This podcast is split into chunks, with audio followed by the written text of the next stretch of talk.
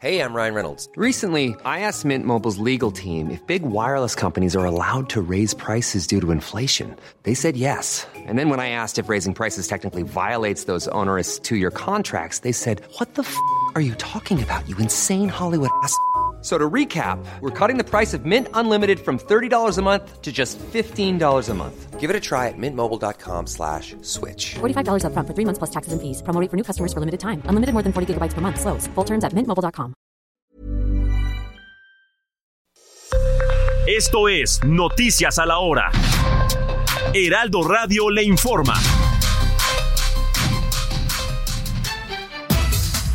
¿Qué tal? ¿Cómo le va? Una de la tarde en punto. Este domingo en redes sociales, el presidente de México, Andrés Manuel López Obrador, informó que aunque el huracán Hillary se debilitó en las últimas horas, las fuertes lluvias se mantienen en el estado de Baja California Sur. Por ello siguen vigentes los planes de apoyo y auxilio a la población de N3 y el Plan Marina. El integrante de la Comisión de Desarrollo Económico del Congreso de la Ciudad de México, Ricardo Rubio Torres, exigió al titular de Sedeco, Fadala Cabani, levantar un censo de forma inmediata sobre comerciantes afectados, esto por las fuertes lluvias registradas en los últimos días en la capital, a efecto de apoyarlos ante las pérdidas que hayan registrado. La Delegación de Programas para el Desarrollo del Gobierno de México en Tamaulipas anunció que se aplicará el refuerzo COVID del biológico Abdala para los mayores de 18 años.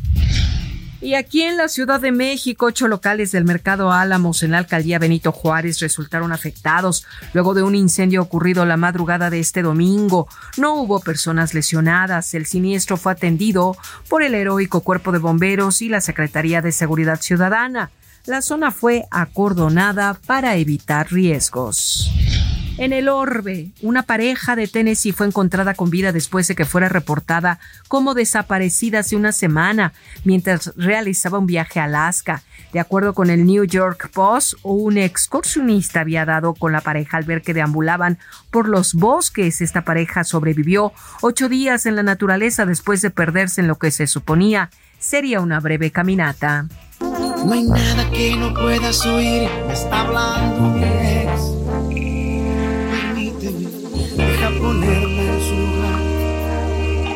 Voy a ponerla en su lugar. ¿Qué diablos quiere? ¿Qué parte del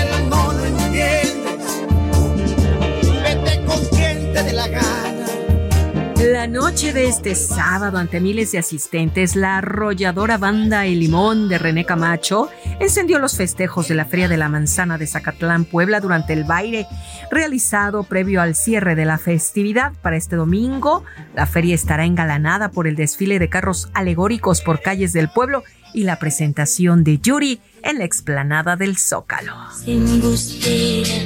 La maldita que queda de un sueño erótico sin Es la una de la tarde con dos minutos. Tiempo del centro de México, amigos. A las dos de la tarde, zona de noticias con Manuel Zamacona. Les saluda Mónica Reyes. Esto fue Noticias a la Hora. Siga informado, un servicio de Heraldo Media Group.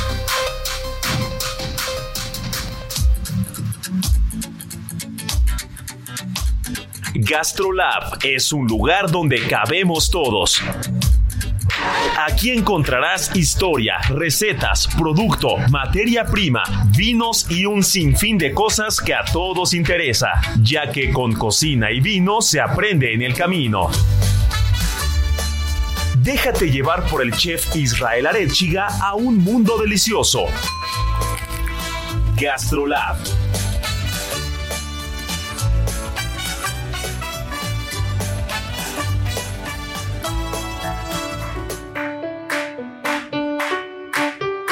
Hola amigos, ¿cómo están? Ya empezó GastroLab, ya es la una de la tarde en punto y la mejor hora del fin de semana está arrancando y es que mi querida Miriam Lira, editora de GastroLab, no puede ser de otra manera si no es hablando de lo que tanto nos gusta, que es la comedera, la buena cocina, las buenas propuestas y es que hoy las páginas de GastroLab nos vinieron a traer para este fin de semana uno de los, uno de los conceptos que siento yo que se van a empezar a repetir en los siguientes meses o años. Y es que la República Mexicana, lo hemos dicho siempre, eh, es un crisol, un crisol gastronómico de lugares, de aromas, de sabores, de colores. Sin embargo, hay regiones que, que no son tan, tan explotadas gastronómicamente hablando y sin embargo tienen un producto, tienen eh, una tradición, una materia prima tienen un crecimiento eh, cultural y un crecimiento también turístico que está muy muy en boga. Y es que hablar de la baja, hablar de los cabos de San José del Cabo, de Cabo San Lucas, hablar de toda esa zona es hablar no de complejos turísticos que son muy importantes y que hay unos proyectos asombrosos, probablemente me voy a animar a decir algo y habrá quien me quiera linchar, pero probablemente los complejos turísticos más impresionantes que hay en la República Mexicana están en esa zona. Eh, unas cosas de no creerse, tanto de calidad como de, de servicio, como de instalaciones, como de precios también. Pero eh, también gastronómicamente hablando, hay muchos proyectos, muchos proyectos que a veces no hemos tocado tanto, porque puede parecer que es un destino turístico muy obvio, sin embargo, gastronómicamente hablando, no lo es. Y es que el desierto, la montaña y el mar se juntan justo en esa zona y un gran chef mexicano, Víctor Garrido, nos viene a traer un concepto bastante particular y que tal como lo dije es el parteaguas porque cada vez vamos a estar hablando más de esa zona porque así como muchos otros estados de la República, Baja California Sur tiene mucho para ofrecernos y de sobra. Hola, mi querido Isra. Hola a todos nuestros amigos de GastroLab. Lo has dicho súper bien. Híjole, qué sorpresas nos hemos llevado últimamente, porque nos hemos estado dando el rol por toda la República Mexicana con el único fin de descentralizar todos los sabores en Ciudad de México, de ir a buscar eh, en el norte, en el sur, en el centro, en el, en, el, oeste, en el occidente, en todos lados, los sabores que están pues cambiando un poco de, de ver, de disfrutar y de sentir la gastronomía mexicana. Y en esta ocasión nos fuimos justamente hasta Baja California Sur para adentrarnos al restaurante del chef Víctor Garrido, que además tiene un nombre muy peculiar, que, que, que de entrada cuando nos lo dijeron, nosotros nos quedamos, híjole, ¿a qué se referirá? Porque el restaurante se llama Torote, pero no hace referencia a este eh, mítico animal, este, a este pues, torote enorme y tal, sino a un árbol que es endémico de los cabos. Y este restaurante está enclavado en uno de los valles más tranquilos, rodeado de montaña, de desierto y de mar. Entonces, imagínate, chef, todo lo que no se conjuga en esa pequeña región, en ese microclima que, que, que, también se llega a crear, en el que ellos tienen ahí mismo su huerta y pues pueden explorar eh, ingredientes que, que solo se dan en esa zona, por ejemplo, este árbol que, que, que, como les digo que se llama torote, que solamente crece en esa zona y que es endémico de ahí y que bueno, va dando una estructura muy, muy particular a la gastronomía que ahora mismo está haciendo el chef Víctor Garrido, que por otro lado también me da muchísimo gusto que, que todos estos restaurantes que están surgiendo, como tú decías, en estas zonas tan grandes, tan turísticas, tan emblemáticas, pues ya se separan como de estos complejos hoteleros también, ¿no? Y brillan por sí mismo, y brilla el chef por sí mismo, ya no los arropa o los cobija este grande complejo, sino que ellos mismos deciden poner una infraestructura impresionante porque también si conocen el restaurante de verdad que, que se van a enamorar, es en sí mismo una, una experiencia gastronómica que vale la pena viajar para conocerla así de plano, en el que van a vivir eh, pues desde poder ver los mejores atardeceres, eh, las mejores vistas y además sentarse a la mesa y disfrutar de una gastronomía pues que va muy enfocado a lo que van a a, sacar de la tierra ahí, ¿no? Que no necesariamente viajó miles de kilómetros o varios kilómetros para, para llegar a la mesa, sino que pues está casi casi recién cortadito y que ya hemos hablado mucho de este tema, pero de verdad que, que es bien complicado llegar a, a, estos puntos porque pues el armar un restaurante, ya también lo hemos dicho, pues nada, no es nada sencillo y lanzarse a la aventura en una zona también, en un valle pues no tan cercano pues a todas las zonas turísticas, pues es todo un reto y el chef Víctor Garrido pues se, se aventó a eso. Y es que ya se ha sacado de la tierra o sacado del mar, porque recordemos que esa zona es de verdad, eh, está bendita en cuanto a producto, en cuanto a calidad de materia prima. Y hablar de la Bajo, hablar de Baja California Sur, es hablar de una versatilidad bastante particular que no se suele tener en, eh, en todos los estados. Tienes la huerta, tienes el mar, tienes un clima desértico con, con lo que conlleva en temas eh, de producto, en temas de de, materia prima en temas de árboles, en temas de, frutos, de frutos secos, los dátiles, que ya lo platicábamos hace un par de programas también. O sea, tú encuentras una materia prima bastante versátil.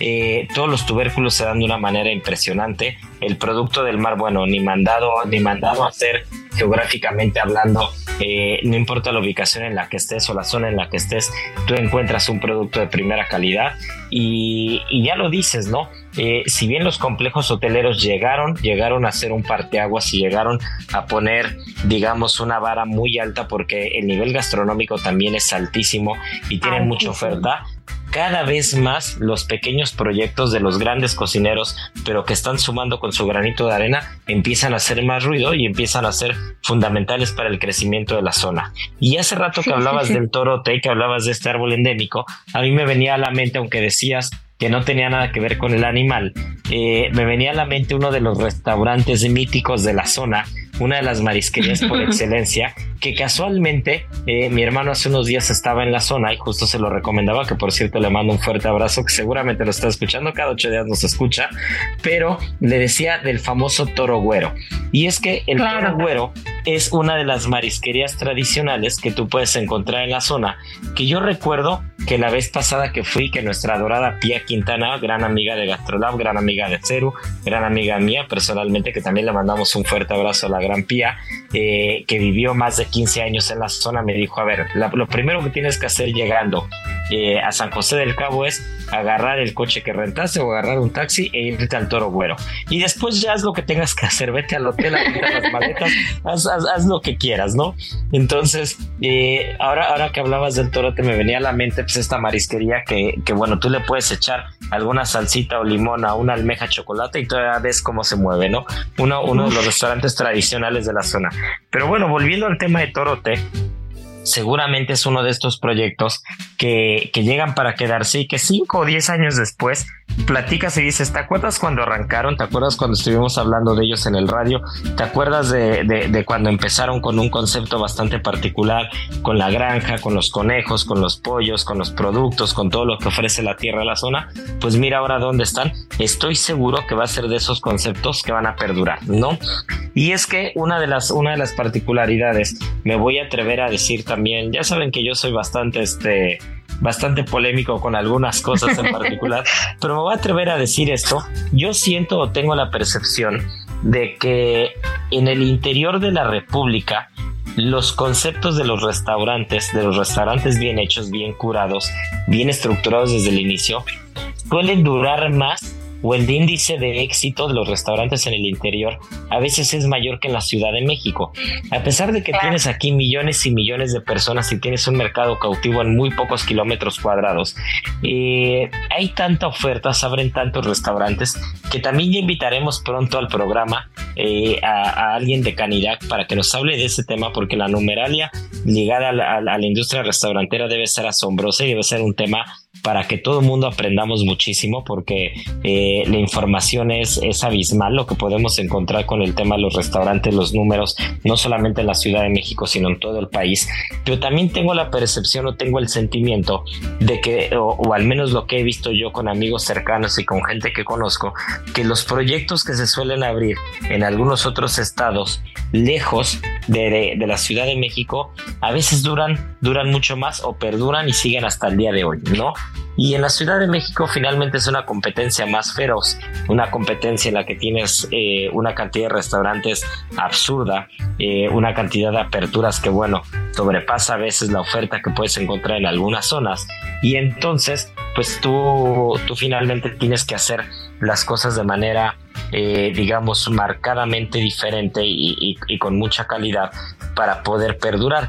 Sin embargo, siento que en algunos otros estados puedes crecer tranquilamente, por llamarlo de alguna manera, ir consolidando el proyecto y 10 o 15 años después, pues puedes adelantar el camino muchísimo más, ¿no? Entonces, creo que eso, eso es algo que he platicado con amigos que han asesorado restaurantes de fuera, que tienen restaurantes en otros estados y que me dicen, a ver, en un principio tienes más producto para echar mano, tienes eh, igual y no tienes la cantidad enorme de proveedores, pero tienes la huerta, tienes la tierra, tienes el mar y tú vas consolidando un proyecto, un producto, vas consolidando eh, un restaurante y finalmente con el paso de los años eh, el proyecto perdura y el proyecto perdura y se queda no únicamente en la zona sino en el imaginario colectivo porque cuando tú le dices a alguien a alguien que, que, que se dedica a esto que se dedica a comer que se dedica a reseñar restaurantes que se dedica a la proveeduría y le dices, dime un restaurante de Oaxaca, te puede decir 5 o 10, te puede decir 5 o 10 de, de, Mérida, te puede decir 5 o 10 de Guerrero, de Veracruz, de Tamaulipas,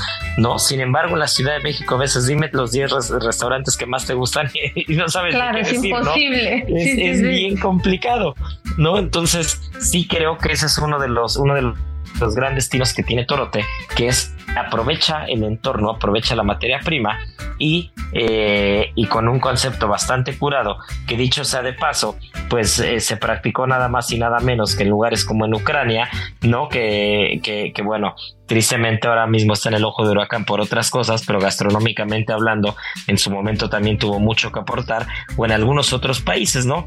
Entonces, eh, Víctor Garrido, que ha, que ha practicado esta gastronomía no solamente dentro de nuestro país, sino fuera, en algunos otros lugares, pues claramente va a llegar a consolidar, creo yo, como uno de estos, de estos restaurantes semilleros que empiezan a proponer algo y que finalmente acaban perdurando.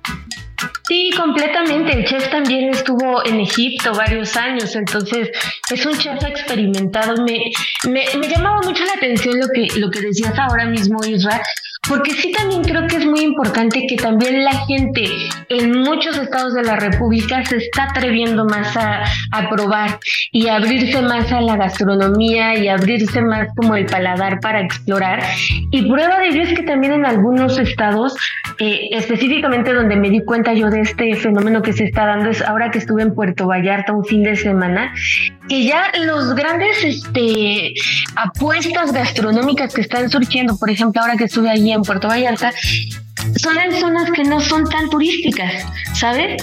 Por ejemplo, ahí la colonia Versalles está teniendo un auge impresionante con restaurantes que muchas veces ni siquiera son este pues enfocados al marisco, ¿no? Que, que, empiezan un poco a salirse de las líneas entre lo tradicional y lo y lo novedoso, pues empiezan a experimentar mucho. Probé uno muy muy rico que se llama flamboyant, que, que es de pues muy monchoso, algunas algunos platos que de verdad te quitan el aliento, de verdad, así súper monchosos, como para un desayunito y tal. Y muchas veces cuando estás en playa, como que no encuentras ese tipo de restaurantes. O uno de mariscos que, que de verdad que, que está súper delicioso, que se llama Azul Botanas del Mar, y que está lleno de locales, pero que poco a poco se han ido abriendo paso justamente entre los turistas y de repente ya empieza a llegar uno que otro por ahí, pero que curiosamente son los que empiezan a sacar la casta en, un montón de, destinos que son muy turísticos, ¿no? Entonces es importantísimo también poner pues el énfasis en estos lugares como Torote tal cual, ¿no? Que aunque está lejano y, obviamente pues en esa zona sí lo que más llega es turista, pues también los locales hacen, hacen fuerza importantísima porque en los momentos en los que no llega tanta gente, pues quien los rescata y quienes están al pie del cañón siempre es el producto local, ¿no? El, turista, digamos, local o la gente que, que sale de sus casas a, a buscar pues, nuevas opciones para comer y demás. Entonces eso me parece fascinante. Ahora justo que decías Puerto Vallarta, aprovecho para mandarle un saludo al buen Chava Carrillo, que tiene la tienda grande y que tiene Masame. Qué rico desayunamos en Masame, en el Vallarta Nayarit Gastronómica el año pasado. Y la tienda grande, nada más que nada menos, está en una zona que no es tan turística en Puerto Vallarta, que se llama Valle Hidalgo. Y justo en Valle Hidalgo, que es la calle, el número 172, por si se dan una vuelta, pues Chava, que, que si mal no recuerdo, la zona debe tener como cuatro o cinco calles nada más, un poquito alejada de, del Puerto Vallarta turístico, pues montó un restaurante, un restauranzazo, y al día de hoy es uno de los referentes de la zona. Y eso es a lo que voy. Cuando llegas con un concepto consolidado, eh, consolidado no me refiero a un tema del paso del tiempo o, o en cuanto a negocios, sino me refiero a una cocina ya consolidada, ya practicada, ya una gastronomía que tienes muy clara, un manejo de producto, que tienes un recorrido, que tienes eh, el tema muy claro de lo que quieres hacer y lo propones de manera correcta, no importa si te pusiste en la esquina o si te pusiste al fondo, si te pusiste escondido entre los árboles, la gente quiere comer bien, eso es un hecho, eso es una máxima. Y cuando las personas encuentran un lugar en el que se come bien y se atiende bien, no importa dónde estés, la gente te va a ir a buscar, ¿no? Y creo que eso una vez que se comprende y una vez que se entiende y una vez que se aplica con conceptos gastronómicos ensayados, con cocina eh, consolidada, con un producto, con una materia prima bien cuidada y, con una atención curada, pues no hay manera de que esto no funcione, ¿no? Y, ahora mismo lo único que le podemos desear y, le, que, le podemos augurar a, a Torote es puros éxitos. Y, antes de que se nos acabe la primera mitad, porque ya sabes que tú y yo nos ponemos a chorear y nos ponemos a platicar y se nos va el tiempo rapidísimo. Eh, ¿Cómo te caerían unas papitas fritas ahora mismo aquí en la cabina con un poquito de queso derretido, con tocino crujiente, con, con salsita de la que pica, por supuesto, con katsu, porque una papa sin katsu no es papa? Eh, ¿Cómo te caería? Porque justo estamos celebrando el Día Mundial de las Papas Fritas y para mí es el snack por excelencia. ¡Uf! Delicioso, me encantaría que ya ahorita la producción eh, sorpresivamente llegara así con una charola enorme, con unas papas gigantescas, con un montón de quesito, katsup. ¡Uf! Ya esto se me hizo agua a la boca. Y es que qué, qué bonito que, que todos estos alimentos tengan su día mundial, porque de verdad nos hacen ver la relevancia que tienen, los valoramos más, por supuesto, y pues los comemos con más gusto, ¿a poco no? Y estamos muy contentos de esta fecha porque pues nos da oportunidad también pues de investigar un poco pues de dónde surgieron, cómo llegaron a, a, todos los continentes, a todo el mundo, quién las creó. Entonces siempre hay como un, un dato curioso que, este, que nos hace como echar mano pues de la investigación un poco y pues descubrir algunas cosas que, que, que son curiosas y que además pues no muchas veces las tenemos como en el radar. Pues fíjate que, que la corona de, de quién las inventó como tal las papas fritas se discute entre Bélgica y Francia. Obviamente, pues papas a la francesa, pues ahí remite un poco el nombre, pero tú quién crees que fue? Porque hay dos versiones muy famosas. Pues mira, con que no hayan sido los chinos, porque ya sabemos que los chinos inventaban hasta los churros y quien nos está escuchando y se está sorprendiendo de eso, pues tendrá que echarle una, una ojeada a los programas de Gastrolab de hace como un año que, que estuvimos hablando de los churros con, con, nuestra querida Marianita Ruiz, porque pues sí, la mayoría de las cosas viene de China, aunque ustedes no lo crean, y, eh, y me imagino que vendrán de Bélgica, no sé por qué, siento que vienen de Bélgica. Pues mira, hay dos versiones, nunca se han puesto de acuerdo a ciencia cierta de dónde, pero la historia es la siguiente. Se dice que las papas fritas tuvieron su origen en Namur, al sur de Bélgica, en el siglo XVII, cuando los habitantes de este pequeño poblado, que como les decía está al sur, tuvieron que reemplazar el pescado por papas porque tuvieron un invierno que no se imaginan, o sea, se congeló absolutamente todo, el río no pudieron tenerlos, este alimento que pues les hacía el paro durante esa temporada tan helada y que ellos acostumbraban freír y pues optaron por el tubérculo y lo prepararon pues de la misma manera y dicen que así fue como surgieron las papas fritas. Esa es una de las versiones.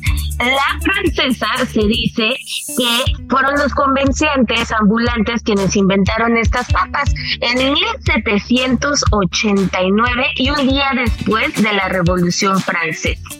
Estos vendedores se dice que pues estaban ubicados en el puente más antiguo de París y ahí empezaron a hacer esta, esta combinación del tubérculo y, y el aceitito y que ahí se dieron las primeras papas fritas. Pues mira nada más, entre que si se dieron en Bélgica, en Francia, en París, o si en Perú, o en Chile, en algún lugar de Sudamérica, eh, no lo sabremos, pero lo que sí sabemos, mi querida Miri, es que nos tenemos que ir a comerciales y vamos a volver porque ya, ya nuestro buen Beto en producción lo están correteando y tenemos que volver, volvemos con un par de entrevistas de dos grandes cocineros mexicanos, el buen Fer Martínez, cocina michoacana, migrante, y el buen Kenny Curi, con bakers, pan de dulce, bollería. Así que bueno, pues no se nos despeguen porque esto es GastroLab, pero volvemos en fa, mi querida Miri. ¿Tienes miedo de que tu hijo se convierta en un adulto insatisfecho? Este 14 de octubre en el Master Bebemundo vamos a darte las herramientas para que tu hijo se convierta en líder de su propia vida. Master Bebemundo 2023, niños felices, adultos líderes. En Papalote Museo del Niño, boletos a la venta en masterbebemundo.com. Gastrolab, el lugar donde cabemos todos. Vamos a una pausa y regresamos.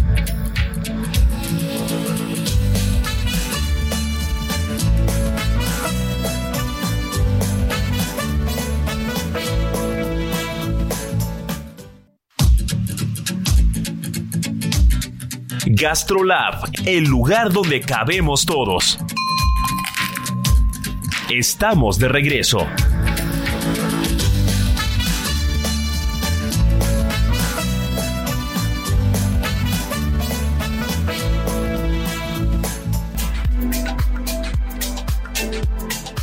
Traigo invitado de lujo a mi querido Fer Martínez, que seguramente lo tienen en el radar por un restauranzazo de cocina oaxaqueña, si mal no recuerdo, oaxaqueña en general, que se llamaba Yubán. Pero ahora Fer ha evolucionado y nos trae un par de conceptos buenísimos y sobre todo nos va a platicar de lo que es la cocina de producto y del buen producto que tiene su natal Michoacán. Mi querido Fer, qué gusto que nos hayas tomado la llamada. Te quiero preguntar antes de cualquier otra cosa, ¿cómo defines tu cocina? ¿Cuál es la cocina de Fer Martínez?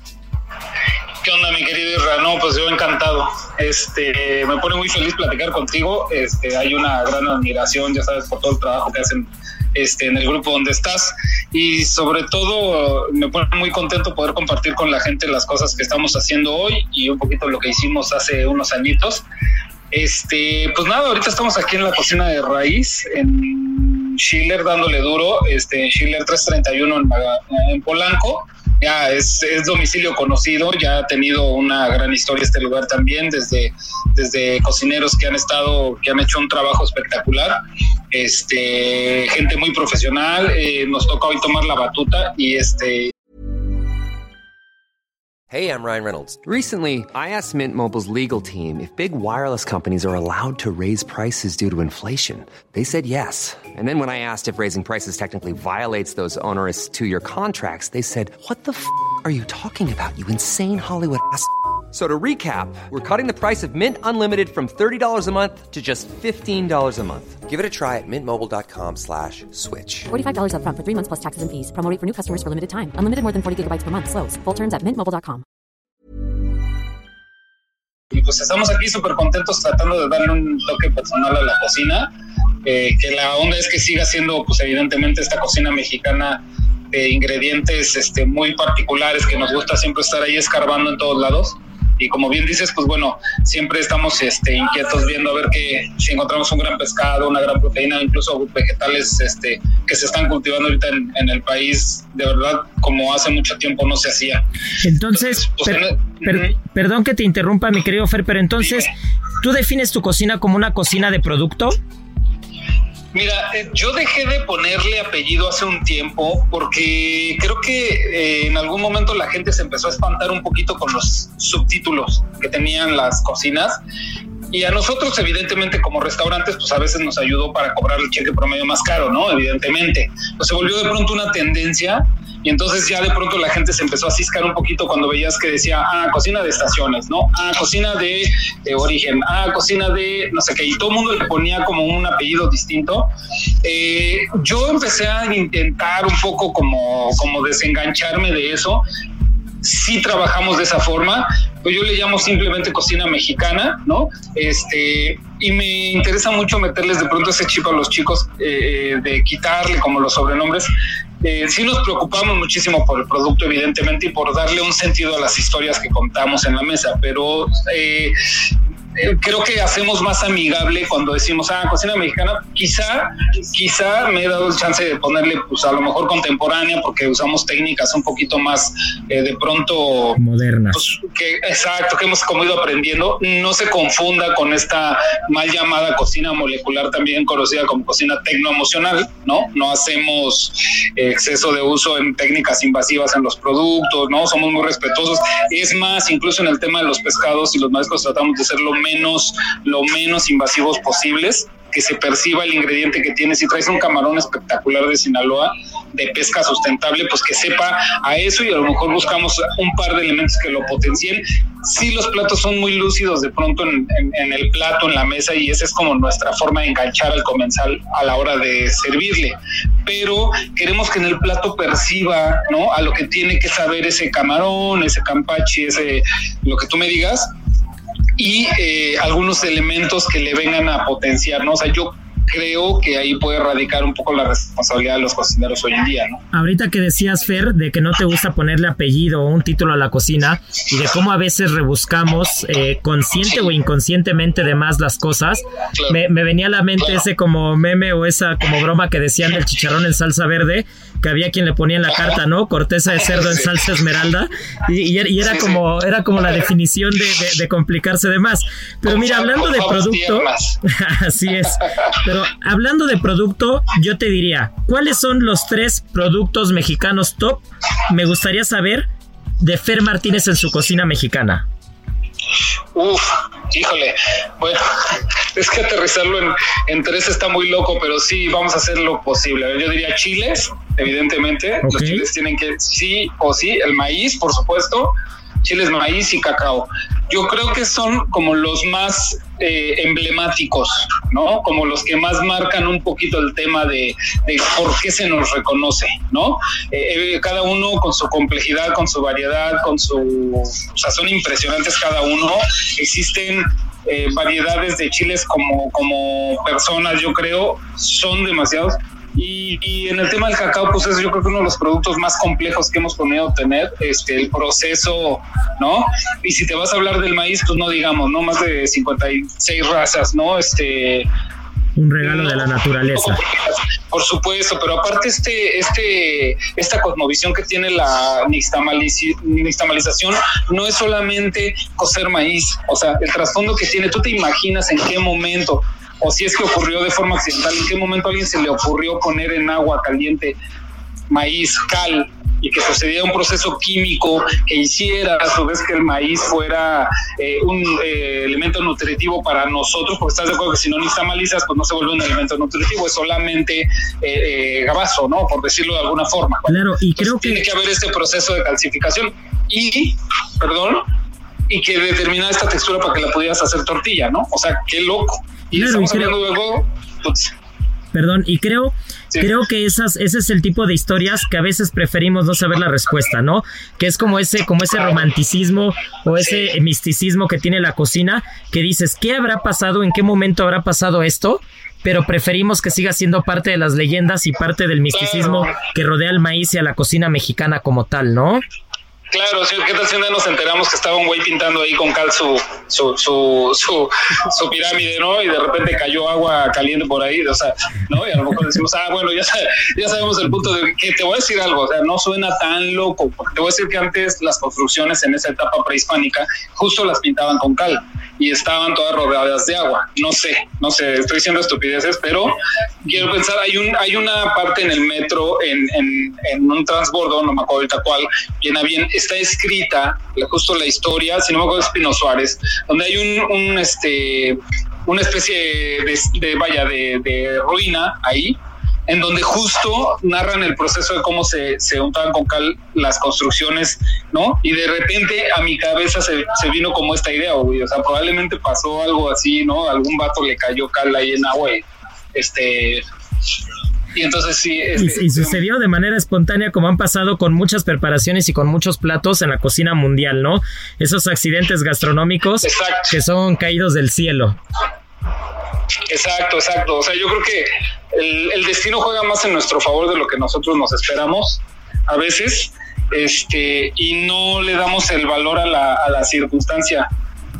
Entonces, yo creo que es importante entender el, el, el flujo de la historia, ¿no? El flujo de, cómo suceden las circunstancias que a veces no, no son realmente circunstancias, ¿no? O sea, más bien yo creo que se trata de estar en el momento adecuado en el lugar adecuado. Exacto, para poderles dar una utilidad. Y eso es lo que ha pasado en general con mucho la cocina mexicana. Si tú te pones a revisar la historia, encuentros y desencuentros, y es ahí donde nosotros eh, nos hemos clavado y es la parte que a mí más me ha apasionado.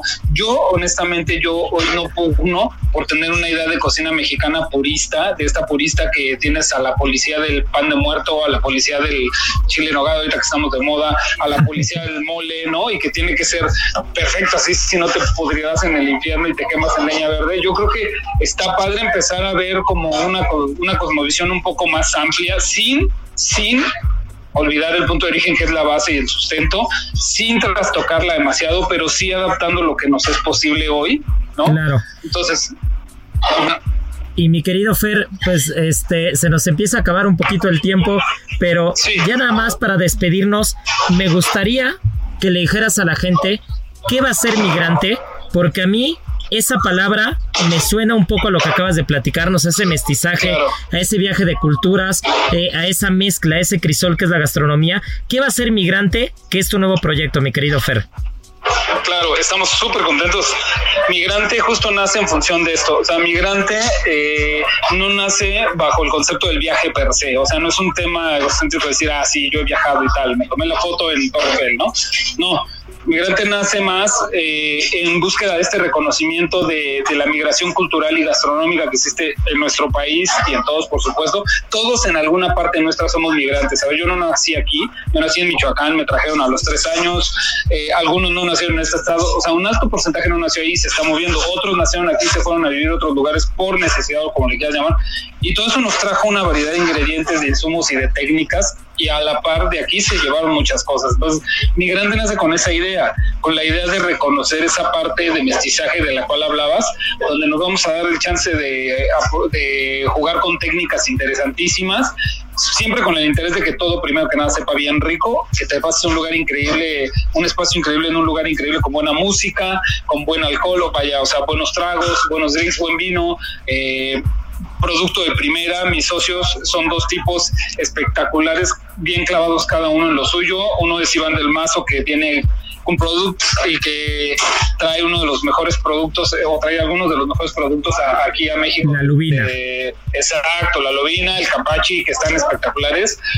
Eh, y Fer del Villar, que era eh, nuestro antiguo gerente en Yuban, justamente, y que hoy este, se integra ya como socio y como parte administrativa dentro del proyecto. La verdad es que somos tres, ¿no? Este, y queremos justo eso, compartir con, con la gente lo bonito que ha sido el redescubrir esta parte de la cocina mexicana, pero también redescubrir a nosotros mismos ¿no? Después de darte tropezones y de que a todos pues, vaya, te sucedan experiencias de contrapuntos como en todo esto en la vida, y de pronto venga esta oportunidad de hacer un proyecto bien bonito como este, este, la verdad es que estamos súper contentos, Migrante va de eso, de buena comida, de, un espacio limpio, bonito, eh, de buena atención, ¿no? Eh, donde puedas estar comiendo primero bien rico y después te puedas seguir echando unos tragos súper contento con comida de todos lados, ¿no? No en cuanto a reproducción de recetas, porque no es el estilo que yo hago.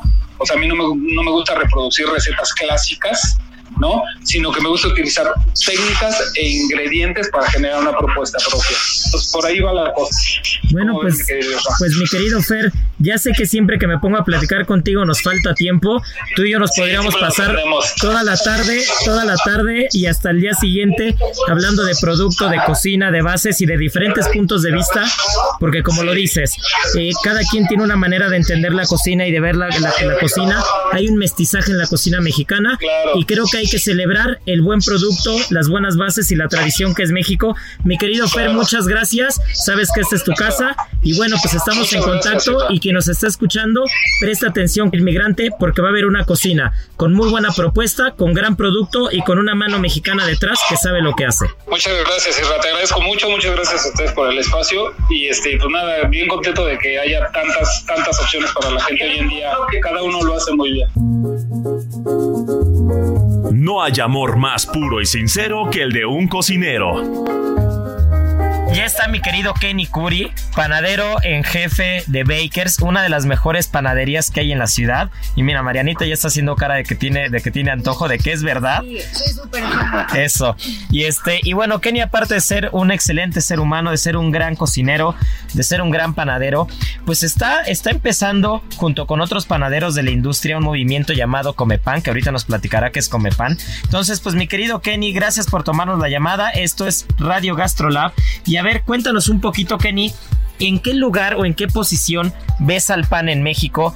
¿Qué, qué, qué está pasando con la escena de los panaderos en México? ¿Qué es Comepan? ¿Qué lugar ocupan las mesas de los restaurantes? A ver, cuéntanos todo lo que tengas que decir, así que el micrófono está abierto. Muchísimas gracias Israel, buen día a todos, ¿cómo están ahí en cabina? Eh, gracias por la invitación, la verdad es que eh, es un placer siempre platicar contigo amigo. Y pues mira, eh, es muy importante el pan en México porque pues cumple con un factor bien importante en la mesa de los mexicanos, ¿no? Incluso eh, no nada más en la mesa, sino también en, lo coloquial, ¿no?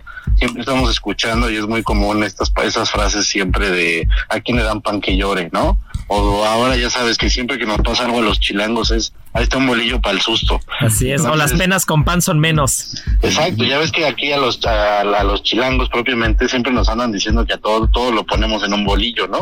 Es verdad, es más, yo tengo un sticker de bolillo que cuando tiembla lo mando a los grupos. para... Exacto, sí, con un bolillo grandote, ¿no? Así es, así es.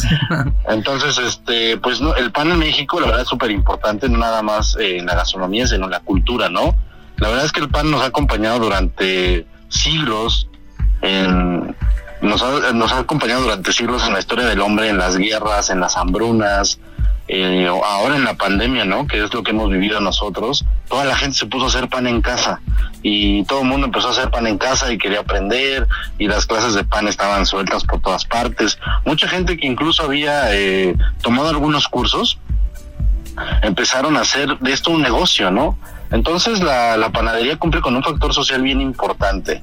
En la Ciudad de México principalmente, que es en donde tenemos como más eh, visto este tema, el pan en el desayuno y en la cena es súper importante, ¿no? Normalmente la gente va a la panadería en las noches en la Ciudad de México y van y compran su pan y se lo llevan para cenar en la noche y normalmente compran el doble de piezas de lo que se van a comer porque el otro día se van a desayunar un pan y pues como ya te lo había mencionado, ¿no? También eh, el pan siempre ha sido un carrier súper importante para la comida, para el producto, porque pues siempre se lo ponemos dentro de un pan, ¿no? Entonces, tanto en México como en el mundo, ¿no? Ahí tenemos eh, las tapas españolas que pues sin pan no serían prácticamente nada, el hot dog, la hamburguesa, vaya, tenemos platillos súper importantes derivados del pan, incluso la pizza, ¿no? Que es prácticamente una masa con toppings encima. Entonces, el pan siempre ha estado acompañado de nosotros. Y el pan, la verdad es que es un producto que, aparte que nos nutre, porque tiene cereales que nos aportan muchísimas cosas al cuerpo, pues también es delicioso, ¿no? Entonces, cumple con muchísimas características y de esta forma el pan, pues está, eh, permea en, toda, en todas en todas nuestras áreas, ¿no? De nuestra vida. Así es, y justo cuando, cuando te presenté y cuando hablaba de bakers, y ahorita que describiste una serie o, o, diferentes tipos de pan, para mí hablar de bakers y hablar de Kenny Curry es hablar de Don Croissant. O sea, para mí, señor croissant es señor Kenny Curry. Yo creo que difícilmente se encuentra un mejor croissant en toda la ciudad o en, o en, todo el país. O sea, serán muy pocos los que puedan competir o no me atrevería a decir ser mejores, pero sí estar del mismo nivel que el tuyo. Y y, y cuando hablamos de croissant, eh, hay algunas historias alrededor de él, ¿no? Y ahorita que describías como de diferentes culturas y la importancia del pan, ¿tú tienes alguna historia o algo que, que, que platiques del origen del croissant? Porque yo me sé alguna, pero, pero prefiero escucharla de un panadero para ver si, este, si es verdad o no es verdad, que tiene que ver con el creciente, tiene que ver con la luna. A ver, ¿qué hay, qué hay con el croissant? Pues mira, la verdad es que la historia del croissant sí hay varias historias, pero la más, digamos que la más aceptada por los historiadores es eh, que fue a través de la caída de, de, los turcos cuando entraron a, a Viena. Eh, los panaderos siempre hemos trabajado de noche o de madrugada, entonces eh, los panaderos estaban trabajando y empezaron a escuchar que entraba el ejército turco a la ciudad y entonces ellos fueron los que eh, avisaron a, a este a, los, militares para que salieran y echaran afuera a los turcos, ¿no? Y entonces esto sucedió a la medianoche y entonces por eso es que resulta este croissant, ¿no? Porque es como la caída del imperio de esta de esta luna en cuarto creciente y por eso es que eh, este pan nace en Viena como tal, nace eh, para agradecer a, digamos que a la noche por haber, a la luna por haber este, ahuyentado a los turcos, por haberles avisado, y de ahí nace este, el croissant, ¿no? Y el croissant pues es una masa laminada, es una masa que tiene eh, mantequilla dentro, que la historia de, o sea, la historia técnica de cómo sucedió es que había recortes de masa, y entonces eh, para no tirarla, le agregaron un trozo de mantequilla dentro y lo empezaron a, pasar por rodillos para que se integrara. Y se dieron cuenta que esto provocaba que estuviera súper hojaldrado y que fuera crujiente y que tuviera una terminación distinta. Entonces, esta es la parte técnica de cómo se originó y la parte histórica y romántica es la de los turcos entrando a Viena. Eso, oye, pues qué interesante. Y ya, y ya por último, ya, ya, ya para entrar en otros temas, ¿qué es Comepan? ¿Quiénes son Comepan? ¿Qué es lo que se está buscando? ¿Qué, qué, ¿Cómo podemos ayudar? ¿Qué, qué, qué hay con Comepan? Pues mira, Comepan somos todos, ¿no? Es una asociación pensada en todos, es un colectivo, es el colectivo mexicano de panaderos y pues sus siglas es Comepan tal cual. Entonces, eh, Comepan surge para tener un punto de encuentro con todos los panaderos y apasionados del pan en México. Actualmente eh, no tenemos un órgano central, que, nos, que nos conjunte como gremio, que se apoye como gremio y que nos unifique a todos los panaderos que estamos en todo el país. Entonces nació en medio de la pandemia justamente por lo que te comentaba de que todo el mundo empezó a hacer pan. Nos dimos cuenta de que el pan iba a ser un negocio próspero, eh, tanto a mitad de la pandemia como terminando. Entonces eh, decidimos hacer esto para ayudarnos y para ayudarle a todo el gremio en general y poder tener un lugar en donde podamos todos eh, sumar esfuerzos y que la panadería se profesionalice. Actualmente en México los panaderos pues es una herencia, ¿no? La herencia de la panadería es porque te enseñó tu abuelo, te enseñó tu papá, porque la familia tenía una panadería, pero entonces los conocimientos son empíricos. Sin embargo, la panadería es toda una ciencia y tú como cocinero lo sabes, ¿no? Sí, así hay es. Hay que ser súper estrictos y hay que pesarlo y hay que cuidar la temperatura. Y es un producto vivo al final el que estás trabajando. Exactamente, como trabajamos con levaduras, pues ya se convierte casi en un proceso, en un método científico, ¿no? Entonces, eh, hay que profesionalizar el sector y lo que queremos hacer es profesionalizarlo a través de la educación. Entonces, Comepan nace justamente por esta necesidad de profesionalizar el gremio, de volvernos más fuertes y de buscar a todos los panaderos que se encuentran en todo el país. Entonces, es una asociación eh, en la cual todo mundo va a poder inscribirse con cuotas muy accesibles para que todos podamos estar y de esa forma ayudarnos entre todos y poder tener bolsa de trabajo, que haya eh, una lista de proveeduría, que haya cursos de actualización a precios accesibles para los agremiados y muchísimas dinámicas más que iremos desarrollando. Claro que como lo dijiste, yo creo que la palabra clave, lo dijiste hace un momento, es la educación, es la formación y creo que un país sin educación y sin formación está destinado a fracasar y, y, y lo que están haciendo ustedes desde su trinchera, desde, desde las panaderías, lo que están haciendo todos ustedes es realmente poner su grano de arena para que, para que se pueda profesionalizar el gremio, como lo has dicho, un, un gremio que ha sido que ha sido transmitido de generación en generación los conocimientos y que, y que realmente así es como, como se ha logrado esta variedad infinita de panes en México, porque también creo que la panadería, la panadería en México tiene un sinfín de variantes, pero el hecho de poder ayudar desde la parte de la educación, de la formación de un colectivo y, sumar, creo que eso es digno de aplaudirse. Créanme que aquí Comepan tiene los micrófonos abiertos eh, todo el tiempo con el Heraldo y, y de verdad lo que podamos sumar nosotros como cocineros, como restauranteros, todo lo que se pueda sumar se va a hacer porque siempre se va a apoyar a, todas estas asociaciones que lo que buscan es sumar y buscan educar, ¿no? Y por último, antes de despedirnos, mi querido Kenny, no quiero eh, dejar pasar la oportunidad de decir que ya hablé de tu croissant, pero hay un pan en particular que sabes que, que, amo, que adoro, que, cada que pienso en él, este, babeo y es el famosísimo Queen Amman. Así que quien nos está escuchando, eh, por favor, vaya a Bakers, comas un buen Queen Amman, este, échese un cafecito a nuestra salud y de verdad, pues mi querido Kenny, muchas gracias por tomarnos la llamada, mucho éxito con Comepan y todo lo que necesiten, los micrófonos siempre estarán abiertos para ustedes. Claro que sí, Israel, muchísimas gracias a ti por la invitación. Eh, y pues sí, ahí estamos abiertos para que todo quien tenga duda del Comepan nos pueda seguir en redes sociales. Estamos como Comepan o como Colector Mexicano de Panaderos. Y pues sí, también nos esperamos en Bakers para que para que vengan a tomarse un, café con un con un croissant o con un curamán, con lo que ustedes quieran. Tenemos mucha variedad de panes. Eso. Gracias por la plática, amigo. Gracias. Y quien nos está escuchando, ya saben, en Heraldo Gastrolab, eh, pueden buscarnos ahí en Facebook, en Instagram, en YouTube, nos pueden buscar en muchas plataformas, porque ya tuvimos a Kenny en algún programa por ahí. Entonces, ahí nos enseñó a armar croissant, nos enseñó ahí, nos habló mucho de pan. Entonces, para que le echen un ojo a ese programa que estuvo buenísimo. ¿Sabías que puedes hacer unas deliciosas crepas de chocolate?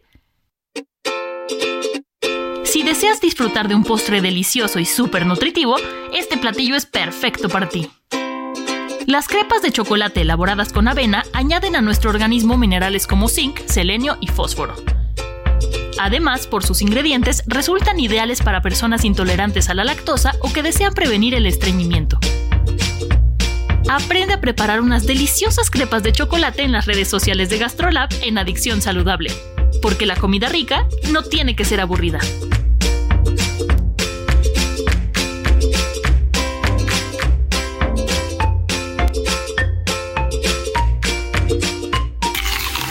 Y no podemos despedirnos sin decir nuestra frase que tanto, eh, que tanto llevamos a cabo, porque bueno, somos unos gordos todos. Así que bueno, nos escuchamos la siguiente semana y recuerden que tripa vacía, corazón, sin alegría.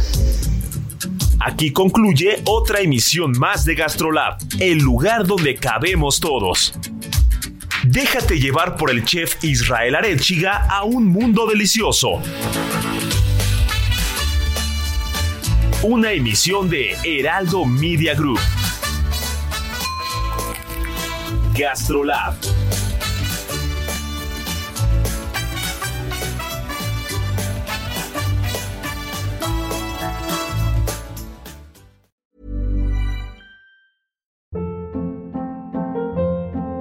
Hold up. What was that? Boring. No flavor. That was as bad as those leftovers you ate all week. Kiki Palmer here, and it's time to say hello to something fresh and guilt-free. Hello Fresh. Jazz up dinner with pecan-crusted chicken or garlic butter shrimp scampi. Now that's music to my mouth. Hello Fresh. Let's get this dinner party started. Discover all the delicious possibilities at hellofresh.com.